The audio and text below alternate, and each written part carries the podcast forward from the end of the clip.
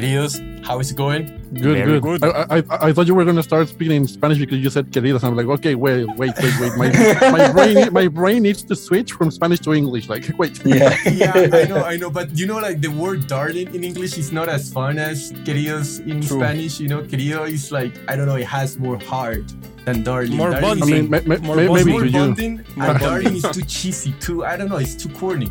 Dears. It's the Latin power, bro.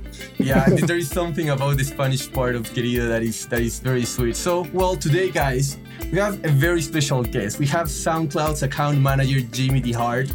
She manages over 300 of the highest earning artists and labels for soundcloud repost which is the company's distribution division. She also has a very strong publishing experience as she worked as publishing manager at a couple of companies managing digital rights for different labels publishers, and music libraries. As of today, Jamie is also an experienced consultant for independent artists and creators, advising on anything related with release strategy, royalty collection, branding, content, and social media strategy. She also is the manager for electronic music producer Quaresma, who brings together chilled electronic acoustic music with some drum grooves for you guys to go and check it out and give it some love. And queridos, round of applause for Jamie DeHart.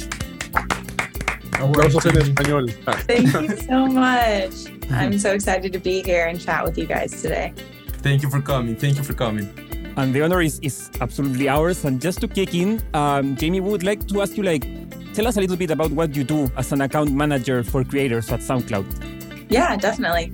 Um, and like you mentioned, a lot of people maybe might not know this, but um, SoundCloud acquired Repost Network in 2019. They were a very successful, buzzy distribution company that kind of favored and worked with because the name repost you know how you can repost a track on soundcloud. So a lot of the a lot of the clients that were using repost to distribute um, were had a strong soundcloud presence. So like the acquisition really made sense for soundcloud um, to partner in the distribution space. So i'm an account manager for the distribution division of soundcloud um, specifically for repost select artists. So that's a tier of artists whether they have a certain threshold of their streaming numbers or they have exciting things going on in their musical career where they should have an account manager to help them um, with all of the steps throughout the process. Even if they don't have a personal manager, we can act as their team. Um, so I'm basically their first introduction into the company and I'm their go to person from the start of like, hey, I want to release a song to like the song's out, anything from like creative issues or troubleshooting to like metadata, um, any kind of content ops questions um, that they may have. Amazing. And and I would love if you could also share with us, because one thing that SoundCloud kind of uh, shines for us, the reason is is the, the vision, you know, of an artist first company, Yes. always, always, always. And that's Yeah. like super interesting. And I would love to ask you, like, how how can how does this vision translates into your daily work, uh, working with labels, artists, DSPs, etc. Uh, like, do you use like a specific different approach of what you have been doing with your whole career? Like, how do you translate this? Yeah, definitely. I know that recently our big like motto is like what's next in music. I think our goal is to be like a very large music forward company, um, not just tech, but like a music industry forward company within the tech space. We obviously have great inva- advantage of having the platform SoundCloud, which has always been known for discovery, you know, people just going on there and dropping beats for fun. Mhm. And I think really known for making musicians that are hobbyists to musicians that do it for a career. I mean, I've heard countless of stories that somebody had no intention on doing music for their career, but you know, they decided to like start uploading on SoundCloud and their life like completely changed. And similar to ways um, like, and this is before TikTok, this is before the platforms where that also happens for people like modern day, but um, you know, several years ago, where artists um, have a space on the internet to get discovered. And right now, we're really focused on, you know, expanding our space in distribution for independent artists. Um, also, investing in artists, doing advanced deals, you know, kind of figuring out our own model of still letting artists be fully independent and own their rights, but um, have options of like funding and you know, advanced deals, partnerships, and like that. So, kind of trying to figure out how to do it all in the modern day um, in the best way that works for independent artists.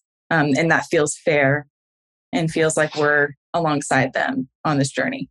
Absolutely. And I feel that as, as you guys keep evolving and adopting like new challenges and technologies at the same time, you like somehow you guys manage to to keep what all, all the time has made SoundCloud SoundCloud. And mm-hmm. one of those things is like community. And it's yeah. like a word, a concept that has gained a lot of re- relevance in the industry as of this year. So, but I feel that, as I was saying before, this uh, community concept has been a core element of SoundCloud for a while because uh, with a lot of electronic music, hip hop, yeah.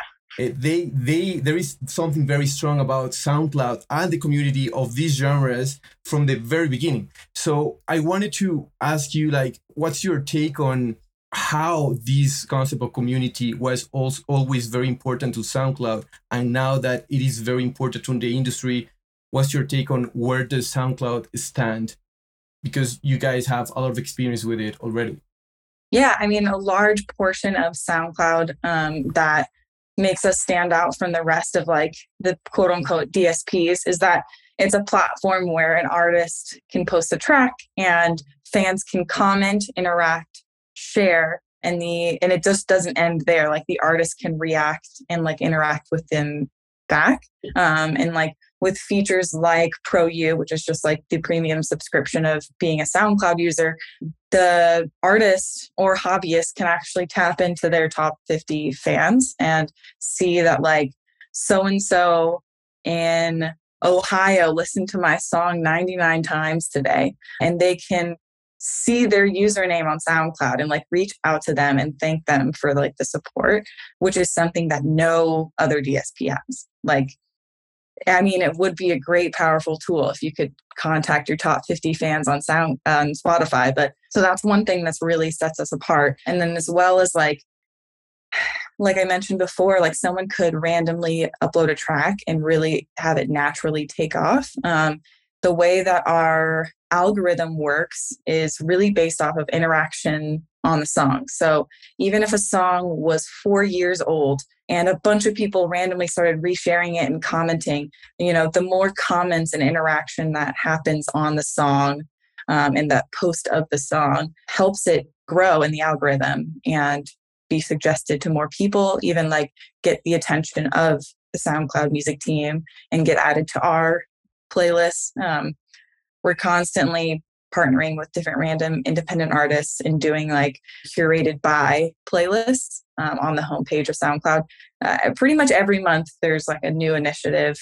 I was a part of the women, like the her empower her playlist which was for women's history month and we kind of just all of the SoundCloud employees like pitched in and like told us what their favorite tracks by women produced by women all of that are and so it's like it seems still we're a large corporation, but it still seems small. Like it still seems like a small family in what we're doing, the vision, which is kind of cool. It's a nice mixture of like brand awareness, like people know what SoundCloud is, but then having that like independent music feel still. Yeah, I agree. Has It still like these grassroots vibes.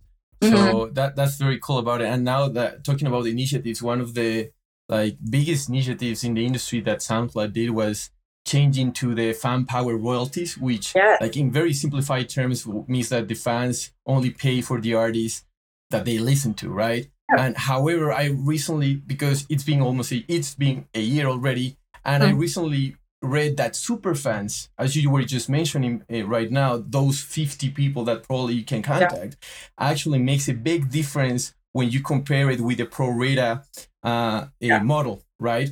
So, would you mind expanding on on this subject because the fact that super fans are becoming more important is very interesting yeah. to me. Yeah, definitely. Um, I think the easiest way is that like the common person definitely doesn't know that their Spotify or Apple Music monthly subscription doesn't evenly get distributed to the music that we're listening to. It actually, you know, is a pro rata like market share base. So say one superstar, Bruno Mars, like one stream for him on those other platforms does not count as the same payout as a stream for an indie band that just like released their first song. And at the end of the day, that does seem kind of unfair and like does fair uh, favors, you know, the big superstar and then monopoly labels. But um, it's definitely a scary thing because, uh, you know, Mike P from SoundCloud, um, he's so smart and he's like one of the leading factors on this like fan powered royalties.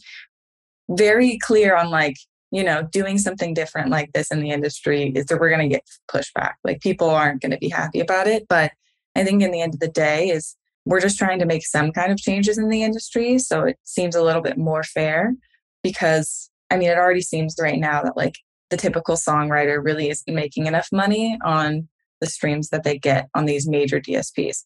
So I guess, yeah, the, the format is really to just be like, we had the power to control something on our own, you know, platform. Um, and that's how we're doing it. Uh, we're educating artists because a lot of even artists don't know how streams work payout, how, um, you know, explaining to them that every DSP has a different payout. It's not just like across the board the same. Yeah. Um, and so the idea is that also educating the artist more and giving them more power in knowing like what their music deserves and like how they can be paid out more fairly. Um, and so that's kind of the start of fan powered royalties. And yeah, it's I think it would be out. I think it launched last April, so it's mm-hmm. it's only been like a little bit over a year. So who knows? And I know that we just announced the exciting partnership um, with Warner. So I think that's a really big step in the right direction. Um, and I know that we're going to continually like release data and statistics about like our findings on the royalty model that is FBR. But yeah. Yeah, and I think that like this this partnership that you guys just just did with Warner like actually proves what you guys are doing is doing is, is right. And mm-hmm. because of uh, proving the value of fandom because one yeah. of the numbers that I was uh, reading the other day because of a media article that I was reading is that super fans in SoundCloud are constituting like 2%, only 2% of an audience for an artist can mm-hmm. represent 42% of their total income. That's yep. that's crazy. Yeah. Yeah, yeah, and it's crazy. I mean, and it's even more crazy because there are like 17 year olds, like 15 year olds, hmm. like making music and uploading on SoundCloud and they like monetizing it because they're, you know, making their own beats and everything. And like, that's kind of, it, that's life changing. And I, and if they, let's just say, for example, they didn't decide to dis- distribute to all platforms, but like could make a bunch of money off of their fan powered royalties just on SoundCloud, you know, that can change, you know, the beginning of an artist's career.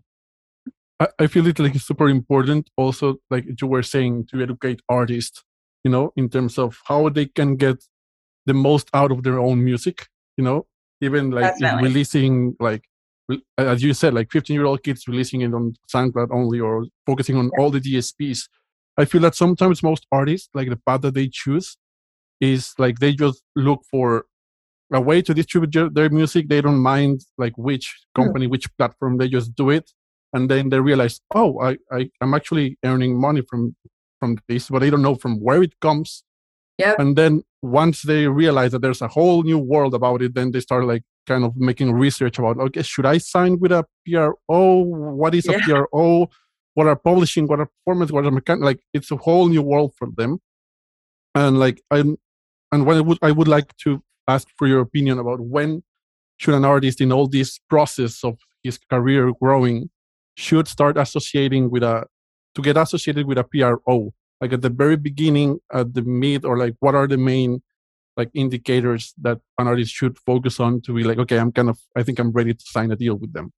Yeah definitely. I mean i think for me i probably am really uh, i have an aggressive opinion to just do it all from the start just because um, it gets messy and confusing if you try and do it after you've, let's say, for example, re- released a couple songs, or if you're especially like a writer and you've written a ton. Um, you really just need to know your PRO and like the IPI number because it, that's going to be crucial from the start.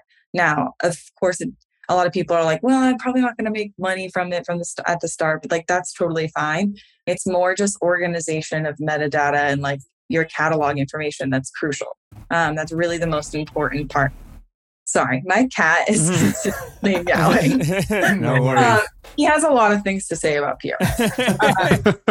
But Next I on the think podcast. that yes, I think that because now on the internet information is is so accessible. Like I think that an artist should really. I mean, of course, hopefully they have friends around them and other artists that they can ask too. Like I always recommend, like if an artist is like looking at a sync licensing company or like trying to find X company, I'm always like, you know, like ask your friends who might already be signed to a publisher or signed anywhere. Like what and what are their experiences like? I definitely think that word of mouth is great. Um, and then, yeah, the resources um, online. Like, I really love every type of piece of content that Songtrust creates for artists. Um, Yeah. Their LinkedIn is fire. Their Instagram's great. Um, I think they do like weekly free webinars on publishing. Like, that's stuff that like I know that artists need. And so they just need to be told that and like know where to go. But yeah, from the start, knowing your IPI and registering songs that you are a contributor on is very important.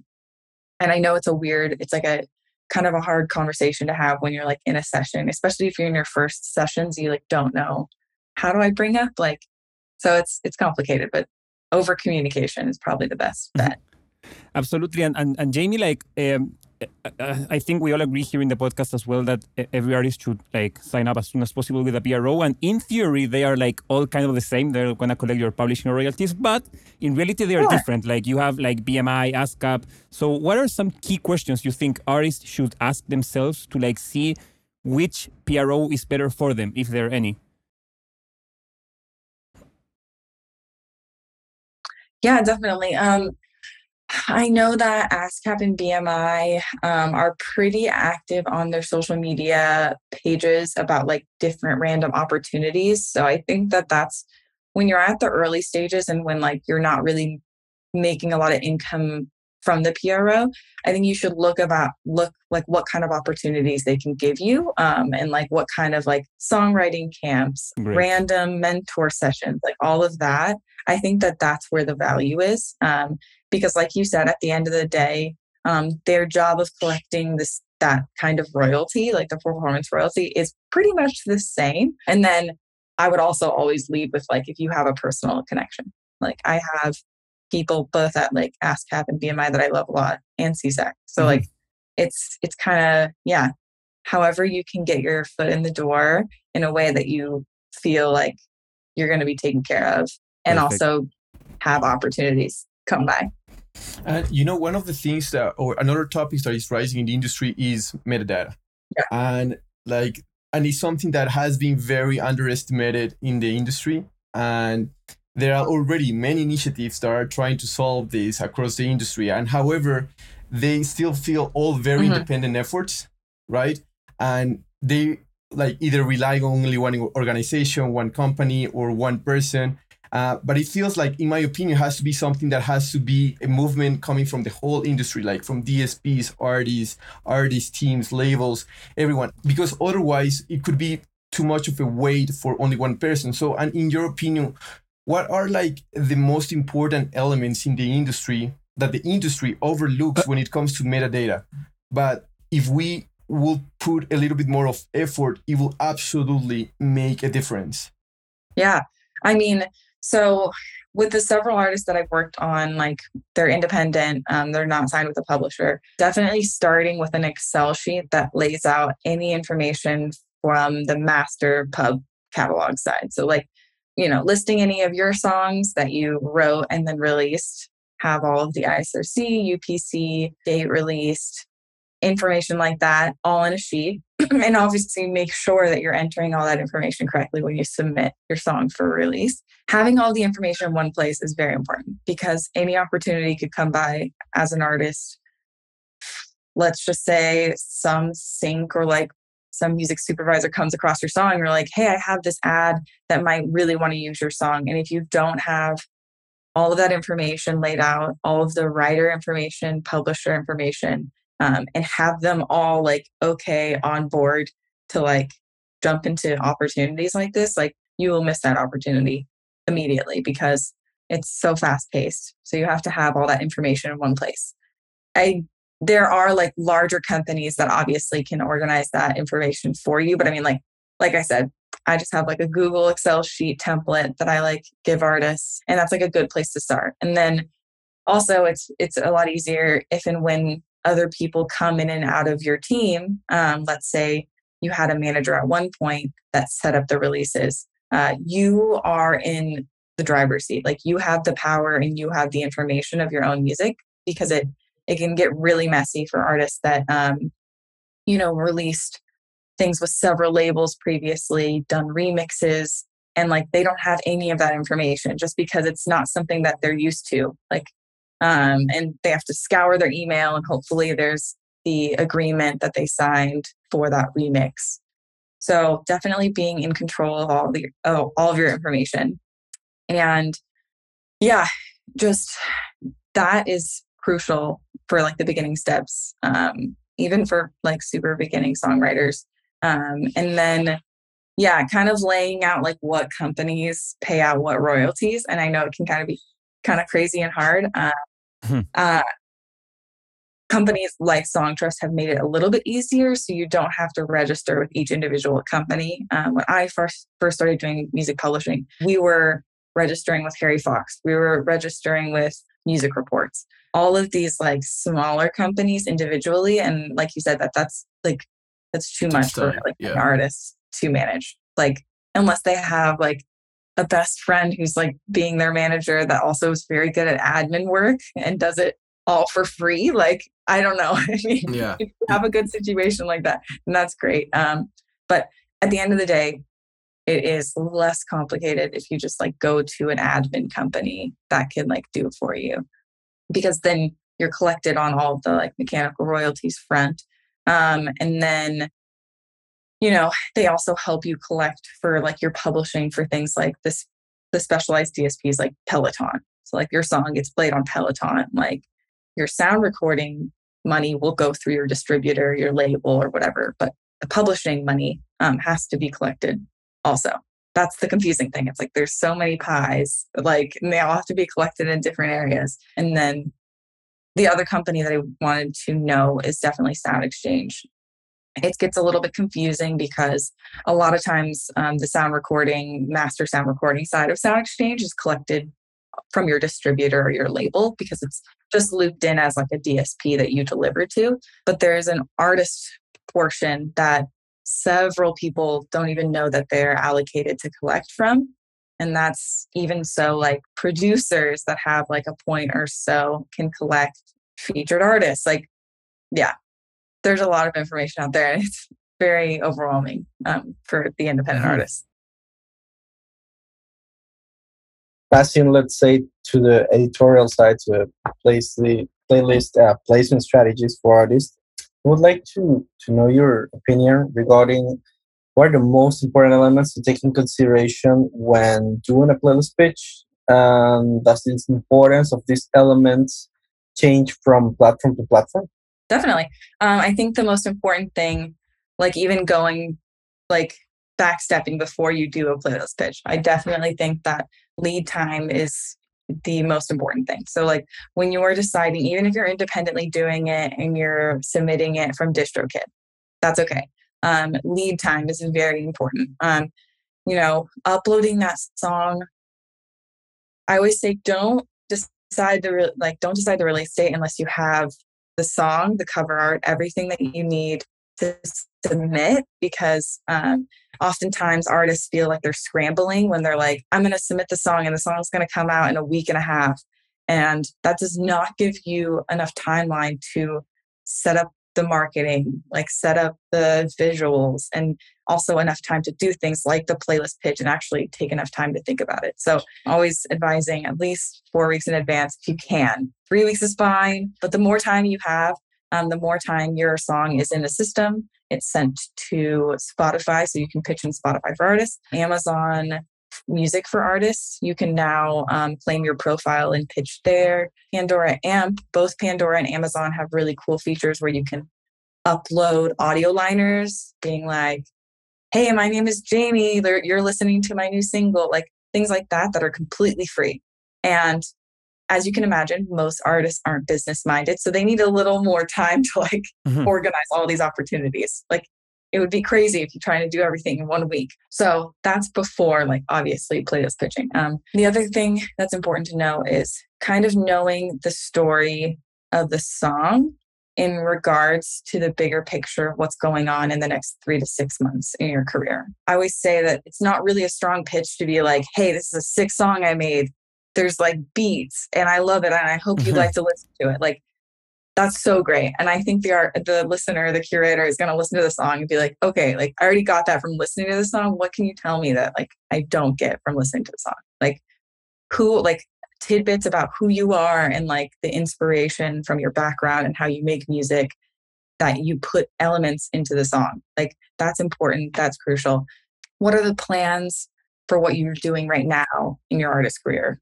Are you touring? Are you doing anything outside of this song being released? Is this a song that leads into an EP? All of those information that kind of tells the story of the bigger picture. And of course, anything exciting going on. You know, being like, I'm going to do this TikTok campaign, or it's already blowing up on TikTok, and I'm going to continue um, its efforts by this, this, and this. Uh, and those things are called marketing drivers. And we like to ask our artists for marketing drivers, but we definitely always need to like explain. Okay, so marketing drivers are like anything that's driving the success of this song, whether it be your personal, like side career endeavors, or you're putting money into marketing. Um, you're paying for like a Spotify marquee campaign. Like all of that information is crucial.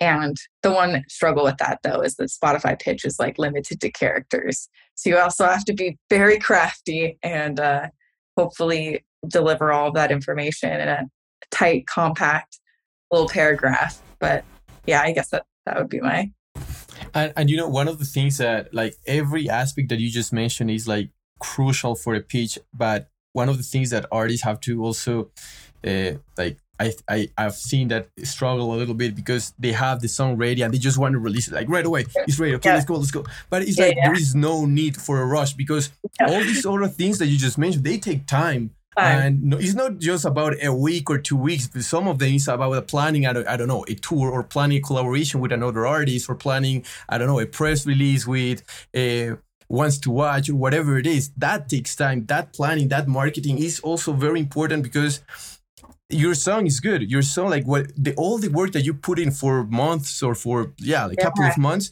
that needs to get to many years and as much work as you put as well in the marketing side is going to reach more people in the best way possible the, the right people as well Yeah, definitely. That's what I say. I'm like, you spent all of this time, heart, energy, soul into creating this masterpiece that is so important to you and so personal. Like, I need you to take that, like, I need to take that percentage and also put that into like marketing Yeah, the song. yeah. Um, because like no one's gonna know you're releasing a song unless you literally consistently like drive it home, try and figure out who your fan base is, even if it's like the small 1200 people that follow you on Instagram. Like at the end of the day, that's still 1200 people. And like if half of those people listen and then like half of that share your song on your story, like you could, that's how like your audience expands. Maybe slowly but surely, but like that's how it expands. Yeah. Um, yeah yeah yeah you, you took off already with your airplane and now you have to land it you know Yes. Yeah, yeah, yeah. Yeah. Because it is sad, like when artists like they're so stoked and they just want to get it out. And then it's like the promotion doesn't end like when the song is out. Like that goes on for months. And um we have a catalog marketing team at SoundCloud. And um, you know, their their goal is to just tell artists that like your catalog also has like very high value some crazy high percentage. I think it's like 72 or 73, and it might have gone up since then, is all like all listening is catalog. So it's not people listening consistently to the new songs that are on their like release radar. It's actually like the songs that they're obsessed with, um, the playlists that they make, the artists that they just go to and click shuffle. Like I do that. Like I Mhm. swear, I, sometimes I'm like, I want to listen to Tom Misch. Like I don't care what it is. I'll just go to his profile and click shuffle. And I'm like, this is it yeah so different best practices like that that like yeah it doesn't end when the song is out finally on that friday night And I also think like the consistency is really important too, you know, for artists because sometimes like you work a lot on on this one release or this one album, and, and you even split the whole album to be like, okay, I'm going to release four releases and then the album the whole year and make promo and everything. And maybe the first one didn't get like any playlisting. The Mhm. second one maybe it didn't also.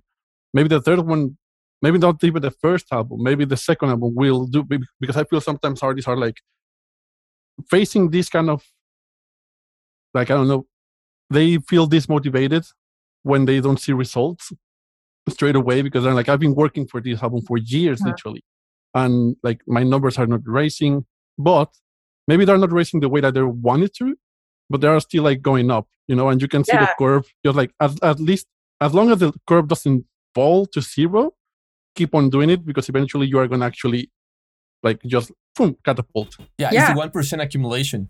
Yeah. Yeah. No, and and in the world that like you could be consistently posting on TikTok every day, and all it takes is one video. Yeah. That's insane. Like I've like witnessed that. Um, a really good friend of mine, Alexa Capelli, she's great, great music. I always knew that she was like going somewhere. I like told all my friends, like, she's great. She performs live and it's like amazing.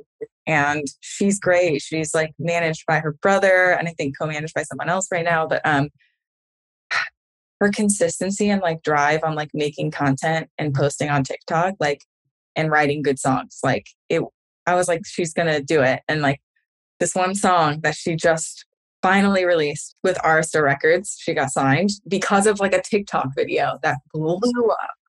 Um, and also the song's really good. So like I yeah, I believe that like if you're creating the good art and then like actually putting it out there, like someone will find it. Like it's just consistency. That's definitely what he mentioned. Like consistency, like not ever having like a lull where you're not doing anything. It doesn't have to be always new releases on Spotify and Apple and all of that, but like something going on. At least you're like creating new videos on Instagram. It's always like about discovery. Like you need to be you need to be out there, which I know is exhausting. And I've seen Yeah. all the memes being like, my label keeps making me make TikToks and I'm Oh, crying. yeah. like Yeah. that's real.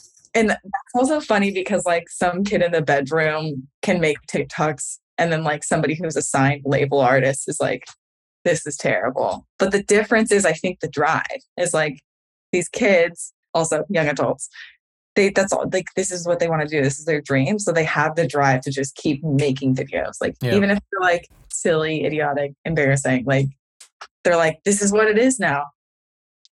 Following, let's say, a topic, as an account manager, you advise artists on release strategies and how to make most rollout as an independent artist. In today's streaming environment, some say it's better to release songs, singles, instead of albums. Um, so there's always something to be released, and the algorithm will reward these consistent releases. So, in your opinion, what are the pros of releasing albums and the pros of releasing singles? And what are the questions in the artist should be asking themselves so that they have uh, a strategy that fits them and that at the same time is the most effective one? Definitely. I think that it's the answer also is different for any type of artist and their fan base. So like let's say it's an artist that like has like a couple hundred people that knows they do music but like they they don't have like a huge fan base. And I do believe that like singles are the way to slowly gradually build that fan base. Giving one piece of content at a time that you're marketing rather than I'm about to release an album where it kind of divides all of the consumption by a ton but I definitely think there is value in having an end goal project um, because, like I said, you know, DSPs, fans, every like we want to know like the bigger picture. We don't want it to just be like single, single, single. Like I think there's like huge value in that. Um, the artist that I manage, Charisma, over the past four years have been working on his EP project where it's consisting of four EPs. It's called the Compass Project. Um, so he released um, North, East, West, and now he's going to release South later this year. Nice. And so throughout that whole process, he was doing singles that ended up on EPs, but then also doing standalone singles, remixes, collaborations, like and it's it's worked for him. Like I think and by now there are people that are waiting for South.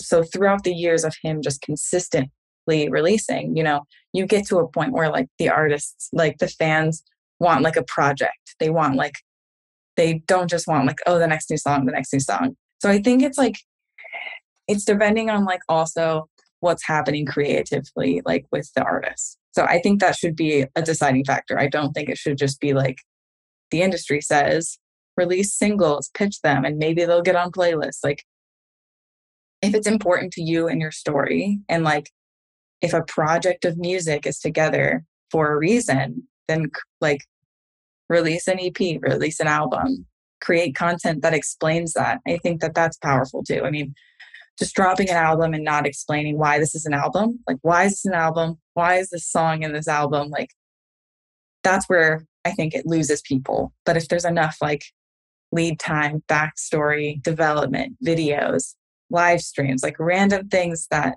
engage the fan, then it's like an album could be great. Like it'd be great to share with the world. Yeah, absolutely. And you know, like I think that there are also like many kind of strategies that artists can implement today. Like this is the time for that. As you just said, like Quaresma yeah. did that with and adding a little bit more of concept with it actually resonates with people, you know. So I remember one of uh, one artist that I follow is like kind of R and B and jazzy music. His name is I have it here open. Uh, Ogranja. For a whole year, he said I'm gonna release a song every week. Yeah. And that was his project, you know, and he committed to it. And it's not that it's not that every artist has to do it, but like that's like that was his commitment, and that was the story that he wanted to start sharing with everybody. And each of the, his song, like uh, is being actually doing pretty good and he's started to have a lot of press a lot of attention because of his of his initiative of wanting to release a song every week for a whole year. Yeah that's insane. I do know artists who are doing that. Um and that's like you know more power to them. And like like you said i think what at the end of the day what's important is like what the story they want to tell. So like if it is important to like prove not like prove but like show to the world like mm-hmm. yeah i can like create new music like every week and release it to you all. Like that's so great. Um, and then like my inner account manager who has to tell everyone the best practices. I'm like, maybe just like space it out like once every two weeks. at least pitch it in Spotify for artists and enough time. Like that's my like analytical brain coming into play. But like at the end of the day, it, they're creatives. Like that's what they want to do. Like they want to create new ways to do this. Otherwise, it gets boring and old and like it's the same thing, you know? So I think that's still exciting.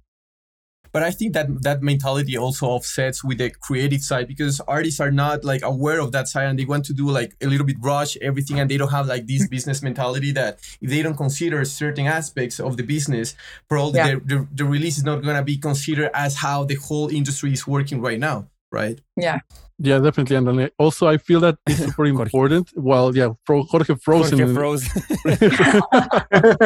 we should, we should, in, a very funny, in a very funny. We should take moment. a screenshot of this yeah. Yeah. and then post it on social media. Maybe this is the way to go viral, dude. well, like coming back, I feel that it's super important. Like you were just saying that every artist wants to share their story, you know, and that's the most important thing for the artists because they are all creatives and they want to share it with the most amount of people that they can.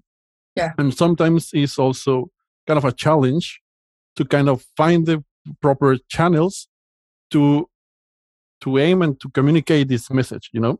And it's mm. really common that as you just said, the industry says that you should be releasing singles and then pitching to get an editorial playlist and like and it goes on and on and on and on. That we we're seeing now some artists that get like a, a super cool placement on a top editorial playlist from any DSPs. And then their profile looks like amazing with amazing numbers, you know, like mm-hmm. X amount of zeros in, in terms of stream and followers, listeners. But then you check their social media and you don't see that many numbers, you know? Oh yeah. Because it because it's also a challenge to translate to like to move that audience that you, you created because of yeah. a playlist or because of something else in your DSP towards your socials where you are maybe more communicating to to, to your audience you know? Yes. Sorry my cat is screaming. It's a it's a whole thing. Um no and I, I like totally agree with you. I think it's hard to like try and have all of the numbers reflect across all accounts because we didn't talk about this, but like also success can mean different things for every artist. Hmm. Um, and I know artists that like if you go to their Spotify, they only have 22,000 monthly listeners, but they're consistently making $4,000 as an independent artist monthly from distribution. Like that income can come from different areas. That income can come from YouTube content ID, where people are using their music um, and user generated content. Like that's also like the thing from the outside is like a lot of people don't know. Like we we only really have access to see, you know, Spotify numbers. Um, and if you have access to things like Chartmetric, Soundcharts, like you can probably get more information from that, like roster and stuff. But no one really knows like what an artist is making. Like, and if they say they do, like you don't know, like maybe that artist is also getting this music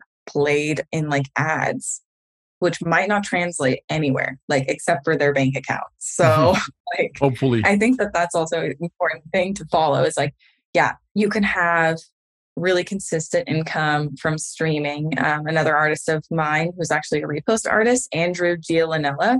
Um, he consistently releases a song every two weeks and it's acoustic instrumental like very like vibey like amazing com- compositions like on his guitar. But like his social media is like slowly strongly growing um, and like you said it's like it's not about like where where the number is now it's like week over week growth like that's that's what's important but like he can make an income for himself like as an independent artist and so yeah i think it's like the metric of success and like you know handling that and it's different for everyone. Yeah i mean it is possible to make money as an independent artist and not have 40,000 followers on instagram like so Yes. um yeah i always like to keep that in mind because I, I mean a lot of and i've learned a lot like just from being an account manager and like seeing how artists have grown like month over month in income and just like go up across all of the the dsps like there's Deezer, like nobody there's so many places that somebody's music could be popping off that's not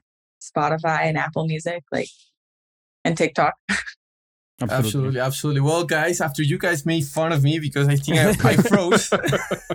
In a very funny face, by the it way. was okay, really okay. great it was Yeah. a Don't great see it. did you guys? Yeah, did you guys? Did you guys take a screenshot of that? Because I that would be awesome for the cover of the episode. By the We way. will do it. Oh it my god, are we gonna do it oh because we are the recording of the video. So don't people, people, people are people are not It gonna will be click to this one. promotional material for for for for social media. It will be there. That's how we are gonna rise. If I'm That's how we're if gonna I'm rise. if I'm scrolling on the podcast profile on the on the DSPs and I see your face there, I'm like, okay, this one I'm gonna pass. Yeah. it's, either, it's, either, it's either you pass or people will stay. Yeah, I agree. I going on? agree. I agree. Yeah. There's no in Very between. polarized reaction. No gray area here. uh, yeah Well, Jamie, also like it, this has been amazing. Thank you so much for coming over, like sharing your your experience, your knowledge, your time, especially. Thank you for coming over. I don't know if you have a last message you want to share and any social where people can contact you. Yeah, definitely. I mean, it's been so fun. I I think I like talking about all of this stuff in the spirit of like helping artists. Um, because sometimes like when you're at like music industry mixers, it's more like tiring. But then like when you're doing something like this where like people can actually consume it and they could help them in their career, like I love that. I can do this all day. Mhm. Um, but yeah, I mean, so my social media is pretty much all just my full name. Um, so it's Jamie D E E H A R T, Jamie Deehart. Um, fun fact: if you do Google me, you will see music of mine because I also am a musician. Did music Uh, I was like ten years old, Nice. but I'm not doing it currently. We'll see. I'll let you know if I decide to. We're gonna Oh. check the chart metrics. I'll let you know if I upload something on SoundCloud. But um, yeah, so just Jamie Deehart. Um, always open to like chatting with artists. I think that this information shouldn't be locked in a box far away. Like I think this all should be accessible information. Absolutely. It's mystifying. Yeah, absolutely, Yeah. absolutely. Thank you, Jamie. Guys, thank you so much for the time. Thank you. I'll see you all next week. Yeah. Thank you. Have a Thank you, great day. Bye bye. Pleasure. Bye. Bye. Hey, muchas gracias por escucharnos y no olvides de seguirnos en Spotify, Apple Music, Pandora o la plataforma digital que sea de tu preferencia. Si te gustó el podcast, no olvides recomendarnos a tu grupo de amigos o colegas, ya que esa es la mejor manera de que sigamos creciendo la comunidad. También nos puedes encontrar en Instagram, Facebook y YouTube como 8000 kilómetros podcast. Cualquier comentario, duda o sugerencia es más que bienvenida y nos vemos en el siguiente episodio.